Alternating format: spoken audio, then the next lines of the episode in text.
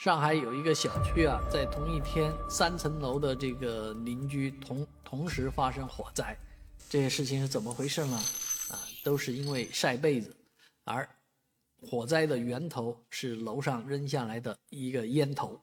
啊，一个烟头点燃被子，这个事情很正常，很很平常啊，这个发生的太多了，但是一下子点燃三家三户的阳台的这个被子还真是少见。啊，但是这种事情确实告诫我们啊，这个千万不要往楼下扔烟头，啊，这个烟头虽小，但是在这样一个天高物燥的日子里面呢，很容易引起大火啊，所以尤其是现在都是这种楼居民楼啊，那你从上面扔一个烟头下来，人家在下下面不管是晾了被子还是衣物啊，很容易被引着。所以这样的事情呢，我们觉得呃应该避免，这就是一个呃公德问题。当然，如果发生了这样的火灾，找不到扔烟头的人怎么办呢？律师说啊，楼上的所有人要平摊这个责任。所以想想住高层也风险蛮大的，那有这么一个不靠谱的邻居的话，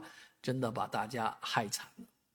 今天在松江区的一一个别墅区啊，也发生一起火灾，啊，具体原因不详，但是火势看着烧起来蛮吓人的。在这里也要提醒各位啊，这个冬天啊，天干物燥啊，很容易失火啊，尤其是寒冷的季节呢，大家这个取暖啊，或者烧东西啊，很容易这个就引起火灾啊，所以在这个季节真的要反复的确认自己家里面的。取暖设备啊，这个蒸煮的设备，所有的厨房设备都要好好检查一遍。而电线啊、电路啊、电线板啊、充电的这些东西都要注意，千万不要在这个时候啊年关之时啊，给自己引来啊不必要的麻烦。